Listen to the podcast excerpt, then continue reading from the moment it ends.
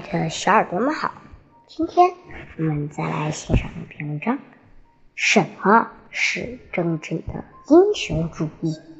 伯曼·伯兰说：“世上只有一种真正的英雄主义，就是认清生活的真相后，依然热爱生活。”阿关是一个富二代，年纪轻轻，身价就已上亿，和很多趾高气扬的有钱人不一样。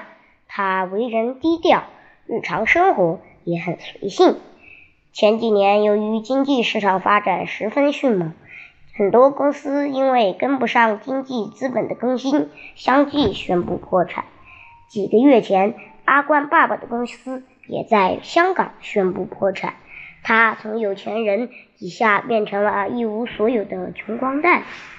俗话说：“由俭入奢易，由奢入俭难。”阿关爸爸一一蹶不振，妈妈的精神也大不如前，周围的朋友们也很担心他会受不了平凡人的生活。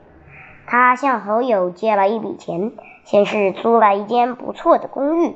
虽然自己知道现在是特殊情况，该省的要省，但孝顺的阿关不想让父母有太大的生活落差。还是选择了贵一点、舒服一点的房子。一一次，我和阿关聊天，阿关，房子的租金不低，你想好怎么生活了吗？嗯，我还没有具体的计划，不过我觉得生活应该往前看，毕竟过去的已经回不来了嘛。你真的就没抱怨过吗？你一下就从太子爷变成老百姓了。心里不难受？什么太子爷啊？你以为是在拍电视剧吗？哎，说不难受不抱怨肯定是假的。我不是抱怨上天一下把我变成了穷人，也不是难受自己以后的未来该怎么办。我是为我现在的遭遇感到无能为力，有些心烦。其实我从来没觉得富二代有多好。毕竟那些钱本来就不是我自己得来的，那是我替我爸他们那一辈人难受，这是他们的心血。以后有什么用得着我的，知会一声。肯定的，放心。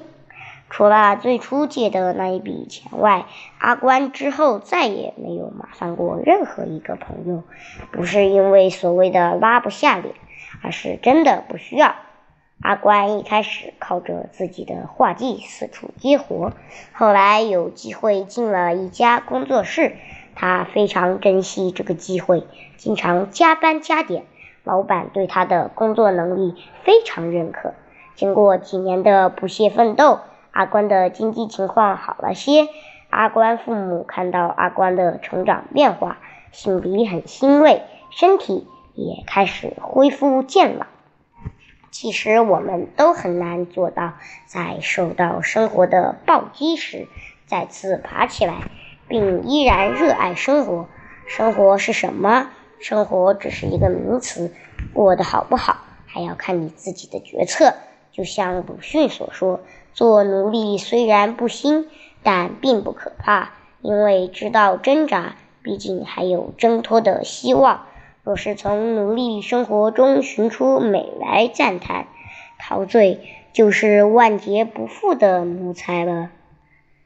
进击的巨人是日本的一部漫画，是我偶然间发现的。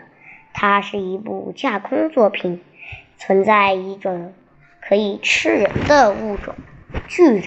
他们身躯高出人类几十倍，以人类为食，却不生存。仅仅为了杀戮，在巨人的捕杀中，人类毫无招架之力。为了保护自己，人类筑起了围墙，把巨人隔绝在墙外。这虽然保护了人类，但是也限制了自由。墙外是个未知的世界，有危险，但有真相。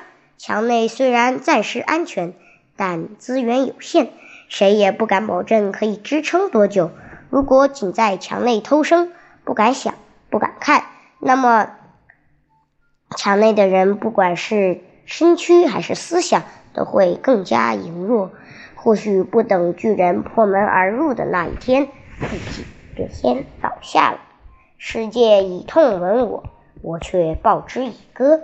即使会遇到生活的暴击，也能勇敢地站起来，走出去，拥抱阳光，敢于自己创造，不畏惧别人的目光。好吧，今天的文章就先上到这里，我们下期再见，拜拜。